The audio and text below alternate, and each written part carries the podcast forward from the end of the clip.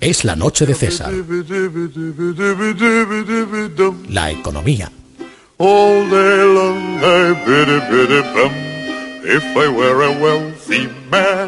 I wouldn't have to work hard.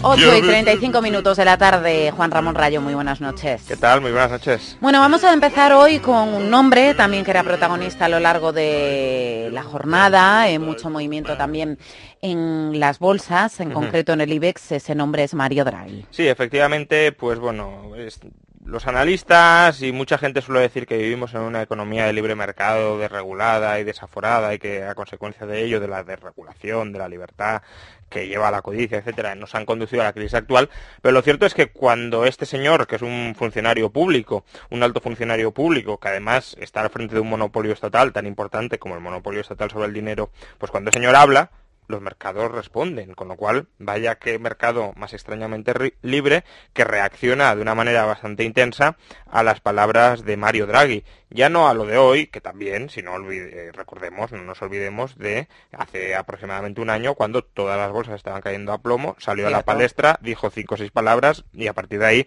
hemos vivido pues ese periodo quizá de excesiva complacencia que todavía se extiende hasta la fecha en materia de ajustes fiscales, en materia de refinanciación de la deuda, en materia de optimismo en parte infundado con respecto a nuestro futuro.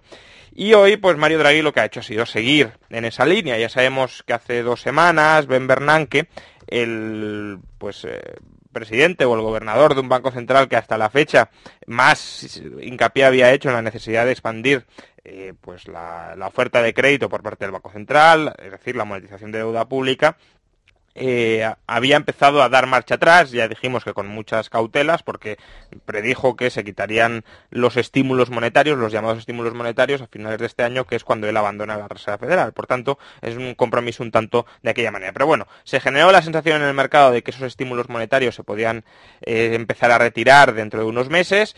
El mercado que supuestamente se había recuperado al 100% por su propio pie y no tenía nada de inflacionista ni nada, pues empezó a, descender. Y hoy Mario Draghi ha salido en cierta medida para contrarrestar esta sensación de que los estímulos monetarios pueden estar llegando a su fin, porque sí, se esperaba que dijera algunas palabras tranquilizadoras, pero desde luego ha ido más allá de lo habitual. En concreto ha dicho que los tipos de interés estarán en el 0,5% o incluso más bajos, es decir, ya al nivel que los tiene la Reserva Federal estadounidense, el tiempo que sea necesario.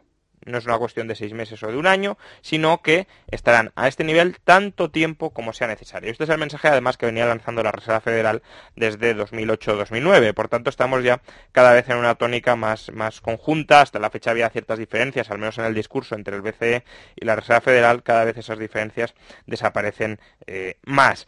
A consecuencia de ello, pues las bolsas europeas, por ejemplo la española, se ha disparado un 3%, las primas de riesgo que estaban subiendo a primera hora de la mañana, de hecho hoy hemos pagado más por nuestra deuda, las emisiones que ha realizado el Tesoro luego han empezado a caer, y por tanto pues estamos sumergidos en esta burbuja de optimismo que ya digo que en gran medida es infundado. No digo que no haya indicadores que estén mejorando, no digo que no haya partes de nuestra economía que se estén reequilibrando, pero en todo proceso de reequilibrio la cuestión fundamental es si se completa ese reequilibrio, no si lo estamos eh, haciendo o no si estamos en el camino de reequilibrarnos, sino si vamos a llegar a tiempo eh, para, mientras seguimos emitiendo una deuda brutal, evitar el destino final que sería, y el trágico destino final que sería no ser capaz de financiarnos y de pagar esa deuda. Hace mucho, Luis de Guindos, hay que decirlo, en, en Alemania creo que ha sido, donde han firmado un acuerdo, ha dicho eh, se ha ratificado en esas palabras que también llevan eh, pronunciando tanto él como Montoro de que estamos dejando ya atrás la, recesión. Claro, eh, toda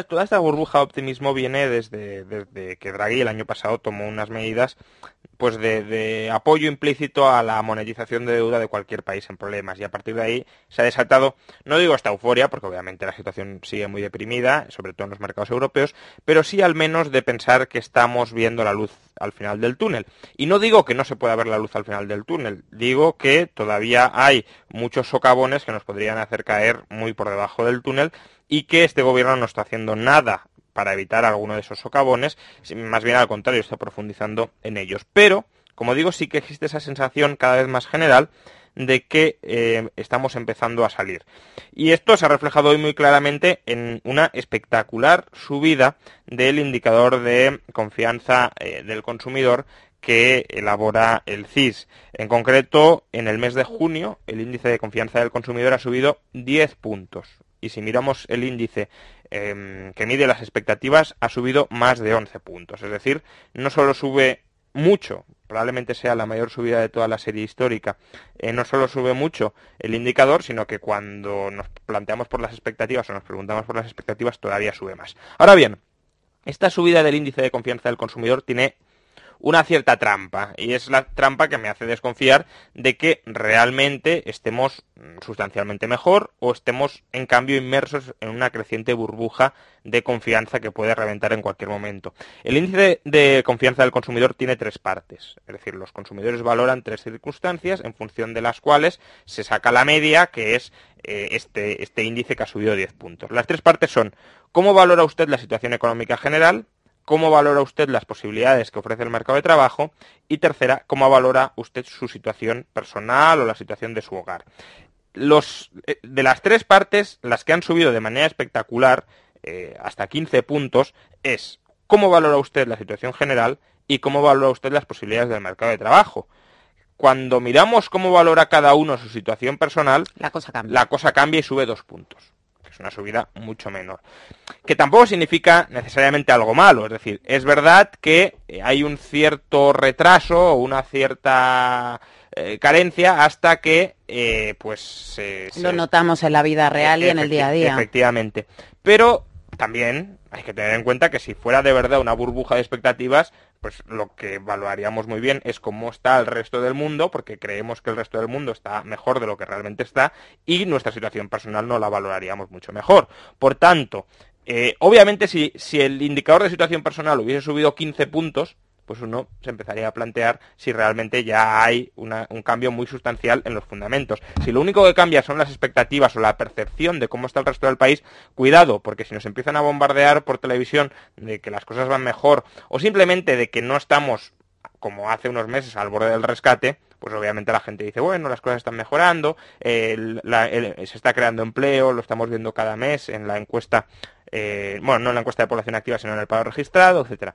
Así que, cuidado con esto porque puede ser eh, engañoso. Es decir, lo que realmente sube es la percepción que tiene la gente de cómo está la situación económica en general, no de cómo está su situación económica eh, personal y por tanto se puede equivocar perfectamente en la percepción en general. Mm. De la misma manera que se puede equivocar de la situación general cuando era extremadamente pesimista, es decir, ahí podía ser mucho más pesimista de lo que en realidad había motivos para ser. Pero también ahora, y por tanto cautela en este sentido. Pero parece que la, esta burbuja de, de expectativas no solo se traslada a eh, las familias y el hombre de la calle, sino también entre los llamados expertos o analistas. Hoy el consenso de expertos de Funcas ha elevado la previsión de crecimiento, no para este año, para este año mantienen que la economía española va a caer un 1,5%, sino para el año que viene que pronostican ahora que crecerá en lugar de un 0,6%, un 0,7%. En realidad siguen siendo las dos tasas de crecimiento extremadamente bajas, sobre todo en un contexto en el que España sigue emitiendo, por desgracia, entre 75.000 y 80.000 millones de euros eh, anuales de deuda pública.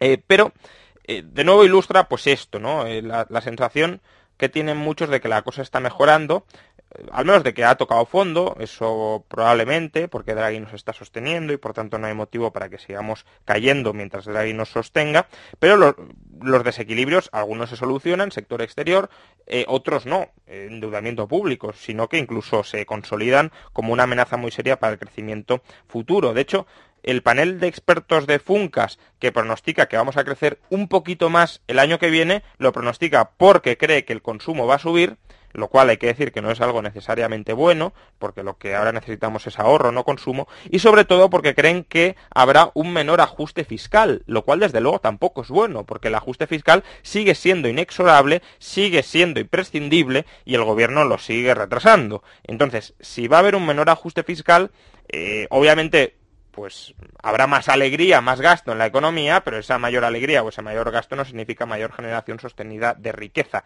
De hecho, también había mucho gasto en la burbuja inmobiliaria y ya hemos visto cómo terminó la cosa. Y además, solo comentar una cosa más de esta noticia, me resulta muy curioso cómo se, deben hacer aquí los cálculos o cocinar los cálculos para eh, prever que, vamos a, cumplir con el objetivo de déficit. Porque eh, resulta que eh, después de que el gobierno haya dicho que no va a, a buscar el 4,5% de déficit, sino el 6,5%, es decir, después de que Bruselas nos admitiera esos nuevos objetivos de déficit para este año, los analistas de Funcas mantienen dos cosas a la vez. La primera, que vamos a cumplir con el objetivo de déficit, pero a su vez esperaban un déficit más bajo del que finalmente va a ser. Es decir, ellos esperaban un déficit de, por ejemplo, el 6, ahora lo han revisado al alza hasta el 6,5, pero dicen que vamos a cumplir. Lo cual significa dos cosas. O que ellos esperaban que el gobierno tenía un margen para reducir el déficit eh, mayor del que, del que el gobierno quiere utilizar, lo cual sería, si es cierto, en la expectativa de los analistas, una irresponsabilidad flagrante por parte del gobierno.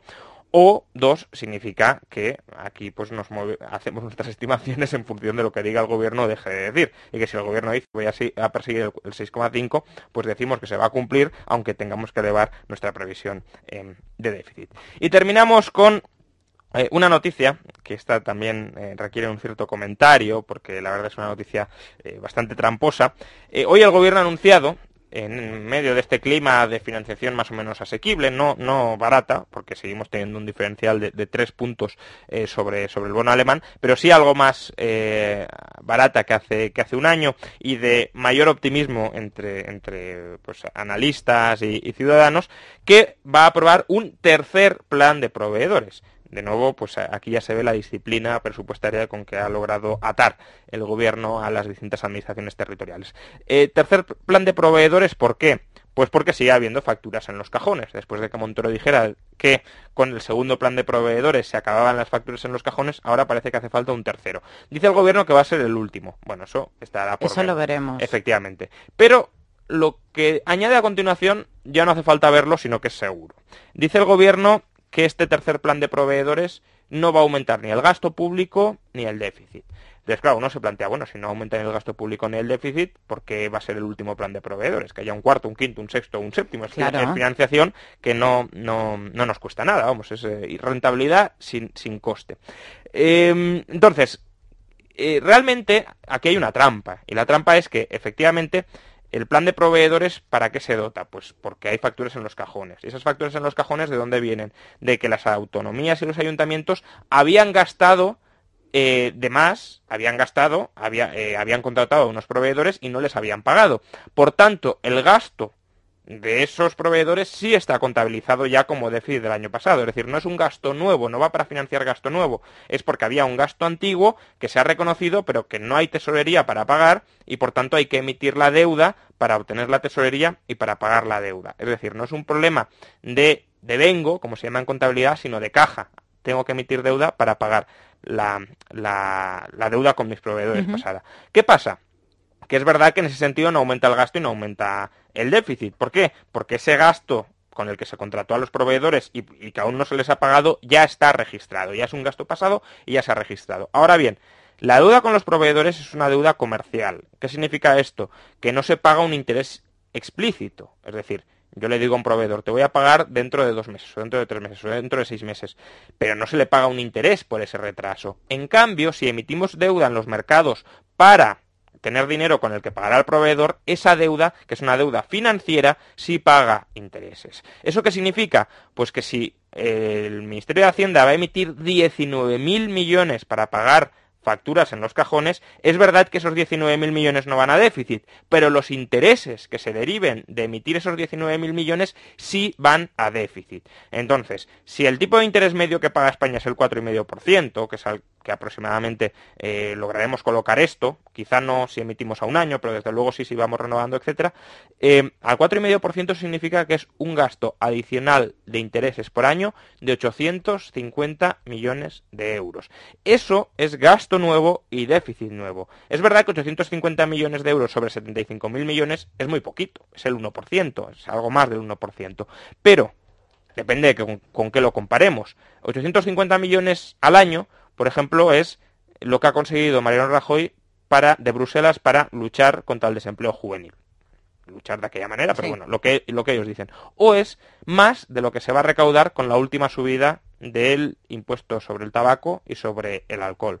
Con lo cual, claro, esto de que no tiene coste o de que no va a aumentar el gasto y el déficit, pues eh, bien caro que sale hmm. esas medidas que no aumentan el gasto y el déficit, porque es que nos podríamos haber ahorrado por esa regla de tres la subida de impuestos sobre el alcohol o el tabaco. Y es, es más, si no solo contamos los intereses que se van a pagar por el tercer plan de proveedores, sino por el segundo y por el primero, nos encontramos con que los intereses, eh, que según el Ministerio de Hacienda no deben existir, ascienden a alrededor de 2.000 millones de euros. 2.000 millones de euros es la mitad que lo que se espera recaudar con la brutal subida del IRPF que aprobó el gobierno nada más llegar al poder. Con lo cual, para no ser nada, para ser irrelevante, para ser inexistente, sale bastante cara esa, ese plan de proveedores y por tanto no es verdad que no aumente el gasto y el déficit, lo que pasa que lo aumenta de manera más indirecta. Bueno, Rayo, pues este nuevo plan de proveedores vamos a abordarlo también en Tertulia Económica, este tema y otros que nos has adelantado tú hace, bueno, pues desde las ocho y media que estamos